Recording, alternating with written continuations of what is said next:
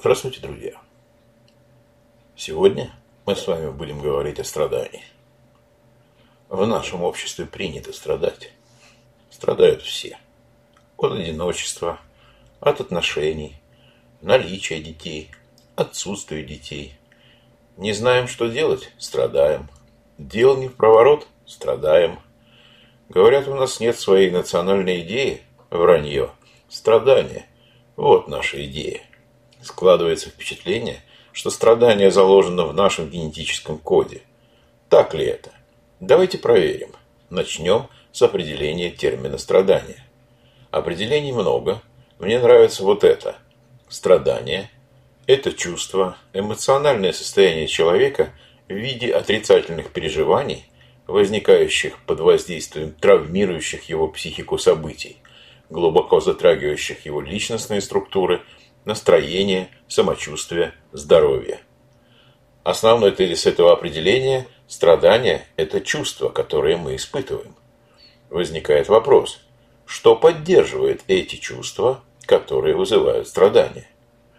Если мы не будем ставить под сомнение искренность и тяжесть переживаемых страданий, то основная физиологическая функция этого комплекса – информирование человека о неблагоприятном воздействии на него – тех или иных агрессивных факторов внешней среды или собственных умозаключений. То есть в норме, когда мы страдаем, мы посылаем сигнал сами себе о саморазрушении. И тогда, по идее, должен активироваться наш инстинкт самосохранения, и мы должны ограничить, сократить или прекратить наши страдания. Почему этого не происходит? Предлагаю вам пять вариантов ответа на ваш выбор. Вариант первый. Страдания могут быть способом редукции, то есть уменьшения внутреннего напряжения. Дело в том, что в некоторых случаях страдания цикличны. Определенная категория людей накапливает негатив, любой недифференцированный негатив, по частям, повышая его концентрацию до определенного порогового значения и дальше рефлекторно прорабатывает сбрасывает его через страдания. Затем этот цикл повторяется. Вариант второй.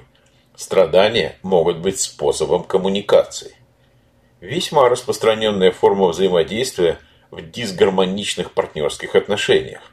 В обычном состоянии здесь общение формализировано, дистанцировано и неэмоционально. Когда один из партнеров начинает страдать, появляется повод, поле, и выгодность для такого общения. Вариант третий. Страдания могут быть способом подсознательного манипулирования. Большинство людей воспринимают страдания с жалостью и желанием помочь. Возникает так называемый эффект сострадания, который очень часто проявляется в удовлетворении невербального запроса страдающего человека. Еще один вариант. Страдания могут быть способом структурирования жизни. Еще одна конфигурация страдания, позволяющая на весьма длительный промежуток времени заполнить пустоту и отсутствие цели в собственной жизни. Такой саморазрушительный способ, говорю об этом без сарказма и злой иронии, проживание жизни со временем превращается в стройную «я-концепцию». Основных видов «я-концепций» в основе которых заложено страдание, как процесс и смысл одновременно всего три. Первое, так называемая экзистенциальная концепция. Это страдание как ответ на окружающую действительность. Я страдающий. Я, приносящий себя в жертву миру. Я, ждущий, когда же все это закончится. Еще одна концепция страдания – это концепция семейный подвиг. Я живу ради вас, я терплю все это ради семьи, тебя, детей, родителей и так далее. И третья концепция – это концепция жизненного краха. Назовем ее так «все пропало». Для нее характерны мысли формы типа «ничего изменить невозможно», «дальше будет только хуже», или не вижу смысла что-либо менять. Еще страдание могут быть как способ соответствия ожиданиям других людей. Почему? А потому что наше общество поддерживает и поощряет страдания, потому что так проще управлять и обеспечивать стабильность. Тезис о том, что человек слаб, делает общество сильным. Этим охотно пользуются все, и спасители, и жертвы. Большинство мировых религий также построено на необходимости страдания. Вспомним известную народную мудрость. Христос терпел и нам велел. Светское общество стоит на тех же позициях. Хочешь быть счастливым, выучись сперва страдать. Об этом говорит Тургенев. Или страдания ведут к совершенству. Это нам вещает Чехов. Так или иначе, страдания давно стали универсальной, социально одобряемой платой за изменения, и мы платим. Но изменяемся ли мы? Сейчас давайте попробуем поговорить о трансформации страдания. Все пять типов страдания, о которых мы говорили выше, имеют одно общее свойство. Они перестали быть только процессом чувствования, а стали формой взаимодействия человека с внешней средой, с социумом. А если уж совсем называть вещи своими именами, они стали иррациональными механизмами психологической защиты. Мысль о том, что страдать может быть выгодно, далеко не нова. Ниже представлены в моем рассуждении объяснения, почему люди выбирают страдания. Во-первых, из-за страха перемен. Во-вторых, из-за неизвестностью, связанной с будущим.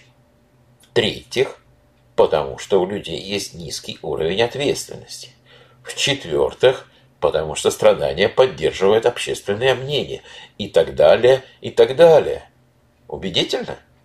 На мой взгляд, не очень. Давайте в качестве примера проанализируем страдания, которые поддерживаются страхом перемен. Для того, чтобы убедиться, что из-за страха перемен страдают далеко не все, давайте попытаемся кое-что типизировать. Во-первых, ретрограды не страдают. Они просто не хотят перемен и не меняются. Манипуляторы тоже не меняются всю жизнь и прекрасно себя чувствуют. Конформисты вообще трактуют понятие перемен исключительно с конкретной ситуативной точки зрения. Реалисты могут не хотеть перемен сейчас или меняться выборочно. В чем-то меняться, в чем-то нет. Испытывают ли эти люди страх? Думаю, что в той степени, в той или иной степени да. Но никто из них не страдает. Страдание – это удел специфической категории людей. Есть мнение, что в основе предрасположенности к страданиям лежат следующие факторы. Первый фактор – так называемый эффект искаженного самовосприятия. Страдалец воспринимает себя в жизни как своеобразную мишень, в которую целятся все и все. Но вместо того, чтобы задать себе вопрос, что нужно сделать, чтобы изменить текущее положение вещей, страдалец задает другой вопрос. Почему это происходит именно со мной? Тем самым вызывая рефлексию и продолжение страданий. Инициируя чувство вины, страдалец блокирует собственную потребность в изменениях. Парадоксально, но факт. Большинство страдальцев являются эгоцентристами. И пусть вас не смущает, что страдалец страдает о ком-то или о чем-то. Давайте посмотрим глубже. Страдающий человек удовлетворяет свои и только свои потребности. Вопрос. Какие это потребности? Основные базовые потребности страдающего мы можем перечислить прямо сейчас. Первая потребность – потребность в самоактуализации. Я страдаю, значит я существую. Вторая потребность – это самопрезентация. Я страдаю и полностью отдаюсь этому интимному процессу. Нам трудно признать, что страдание – универсальное явление, у которого есть общие закономерности, стадии и способы проживания, разрешения этой ситуации. Третья потребность – это саморегуляция. Сейчас пострадаю, устану страдать, забудусь и станет полегче. Для категории людей-страдальцев страдания действительно приносят краткосрочное облегчение. Но поскольку качественных изменений менталитета не происходит, такие передышки всегда временные. Еще одна потребность – это потребность в самоудовлетворении, получении специфического удовлетворения от негативных, а иногда явно деструктивных переживаний. И пусть на первый взгляд это выглядит как мазохизм, но в основе лежит не мазохизм, а эффект мученичества, для которого характерно получение удовлетворения не от боли, которой страданий и так достаточно, а от твердости веры страдания как смысл жизни. Что еще характерно для страдающих людей? Это так называемое отрицание принципа усилия. Суть этого феномена заключается в двойственной природе самого страдания как психического явления. Смотрите, для того, чтобы прекратить страдания, надо приложить усилия, то есть увеличить степень страдания хотя бы на время. Эгоцентрически измененное сознание страдальца не способно допустить такой поворот ни под каким соусом. Он и так страдает, куда уж хуже. Справедливости ради надо признать, что существует и прямо противоположный подход к освобождению от страдания. И называется он методом парадоксальной интенции. Немножко о методе. Этот метод разработан Франклом еще в 1929 году, официально опубликован в 1947. Суть метода, применительно к страданию, сводится к тому, что страдалец заставлял себя страдать в сто, тысячу, десять раз, десять тысяч раз сильнее, чем он это делает сейчас, и желательно без перерыва. Парадоксальность метода будет заключаться в том, что чем сильнее человек заставляет, именно заставляет насильно себя страдать, тем быстрее эта потребность в страдании начнет уменьшаться и в конце концов исчезнет. Это достигается за счет дистанцирования себя от себя страдающего. Еще одна потребность, еще одна специфика страдающих людей, так называемый внутренний монолог. Неотъемлемая часть страдающего человека. Содержание монолога может быть самое разное. Для нас с вами принципиально важным является место действия данного монолога. Практически всегда это либо прошлое, либо будущее. Почему не настоящее? Очень просто. Прочитайте вслух утверждение. Мне плохо сейчас. Чувствуете? Что-то не так. Наше сознание требует уточнений и доказательств. Что плохо? Что происходит? Что можно сделать, чтобы стало лучше? Сейчас требует включенности в реальный жизненный контекст сегодняшнего дня. Включенность предусматривает другой уровень активности и в конечном счете появление выбора. Страдающий человек отрицает выбор. А почему он его отрицает? А потому что он уже выбрал в качестве выбора страдание. Получается, что страдание является инструментом саморазрушения.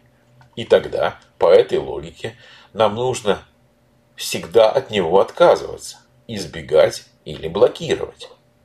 Наркоманы, игроманы, алкоголики и другие зависимые люди так и делают. Для всех остальных открыто принципиально другое видение. Страдание может быть инструментом достижения цели. Я попрошу вас сейчас проговорить, не торопясь, две фразы – Слушайте, человек может претерпеть тяжелейшее испытание, если он видит в них смысл. Вся трудность заключается в создании этого смысла. Чувство ширящегося смысла существования выводит человека за пределы обыденного приобретения и потребления. Если он теряет этот смысл, то тотчас же делается жалким и потерянным. Это цитата Карла Густава Юнга из его труда «Архетип и символ».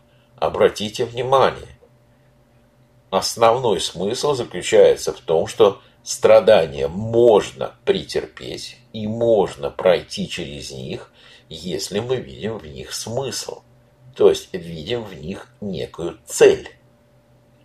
А вот еще одна а, фраза, давайте ее послушаем, цитату. «Страдание есть таинственное самоцеление человека, его тела и души. Это он сам борется за обновление внутреннего строя и лада своей жизни. Он работает над своим преобразованием. Об этом говорит наш российский философ Иван Ильин в своем труде «Поющее сердце. Книга тихих созерцаний». Обратите внимание, здесь то же самое. В основе страдания и лежит борьба за обновление внутреннего строя. В основе страдания лежит работа над своим преобразованием. Получается, что страдание имеет смысл тогда, когда оно имеет смысл. Собственно говоря, ничего нового мы с вами здесь не открыли. В истории человечества смысл страдания всегда был достаточно многолик. И акценты регулярно смещаются с одного императива на другой. Проведем небольшой эксперимент. После каждого слова в том столбце, которое я прочитаю сейчас – Просто поставьте выражение через страдание. Смотрите. Искупление, очищение, возвращение, смирение, прозрение, возвышение. А теперь подставляем слово через страдание. Искупление через страдание. Очищение через страдание. Прозрение через страдания. Ну и как? Мы видим, что смысл страдания так или иначе всегда ассоциирован с духовным ростом. Ничего не имею против. Но в социуме этот духовный рост не может быть локализован в наших с вами реальной жизни ничем другим, кроме как новым осознанным поведением. И тогда, наконец-то, вырисовывается вот такая триада. Страдание, осознание, изменение. Давайте подумаем, на самом деле, что позволяет человеку из состояния страдания перейти в состояние осознания. Я думаю, что одним из факторов может являться утрата. Я считаю, что именно утрата, как базовый элемент страдания, активирует вот этот процесс осознания, и неважно, что потерял человек. Потерял ли он чувство, способность себя или другого человека, именно утрата стимулирует сильнейший эмоциональный отклик его душе. Утрата делит жизнь этого человека как бы на две части. На то, что было до, и на то, что есть сейчас. Возникает внутриличностный конфликт между желанием сохранить то, что было, но уже с другой степенью значимости и ценности. Да? Возьмем пример, да, когда а, человек теряет родственников или значимых для него людей. Происходит переоценка. Мы наделяем этих людей другой степенью значимости и ценности. Да? и невозможностью это сделать. На этом фоне возникает осознание как бы зарождения новой системы координат. Человек лишился кого-то, и он не просто лишился, он изменился сам. Он вошел в новый этап своей жизни, да, и он уже стал другим. Фактор, который дает возможность перейти из вот этого осознания – утраты, да, каким-то внутренним изменением, а, мы с вами будем называть прозрением. Мне близок на самом деле тезис о том, что осознание сопровождается определенным прозрением. Я предполагаю, что это прозрение, скорее всего, комплекс эмоций и мыслей. И, кстати, вот мой опыт работы с клиентами, пережившими, прожившими страдания, позволяют разделить этот феномен прозрения на несколько типов. Это прежде всего новое понимание себя.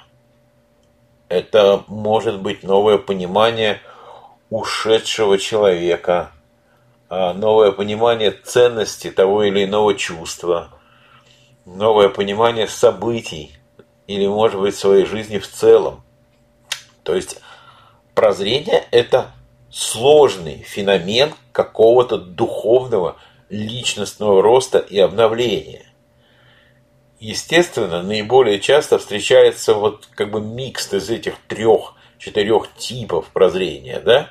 Как бы то ни было, прозрение вносит в жизнь человека нечто качественно новое.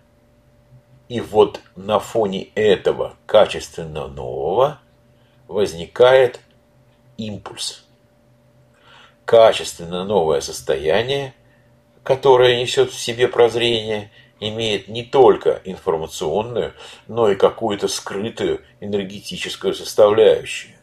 И вот возникает сочетание информации и энергии в сознании человека. Они образуют потребность в каких-то изменениях, да? потребность в действии, которая реализуется в виде какого-то первичного импульса. Человек оживает. И вот эти изменения, произошедшие или э, происходящие в человеке, подводят черту под прошлыми страданиями. Еще раз повторюсь, значит, наше страдание должно иметь цель. В основе этой цели лежит потребность в изменениях. И мы с вами говорим, что страдания ведут к осознанию, а сознание ведет к какому-то прозрению, да, а прозрение – через какой-то момент преобразуется в импульс и желание изменений.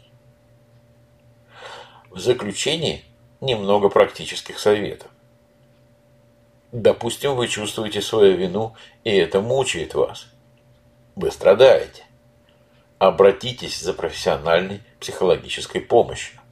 Ваше чувство вины и искупление вины – совершенно разные вещи.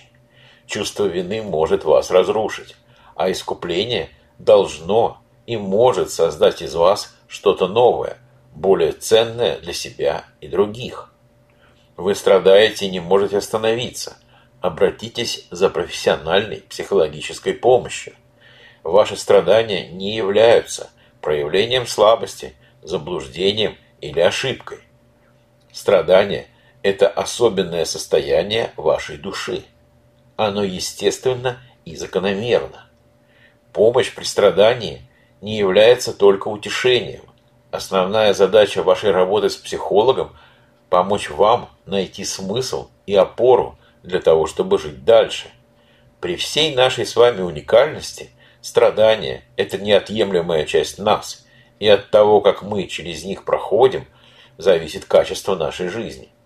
И не только нашей. Берегите себя, берегите своих близких. Благодарю вас за внимание. Всего вам доброго и до встречи в новых подкастах.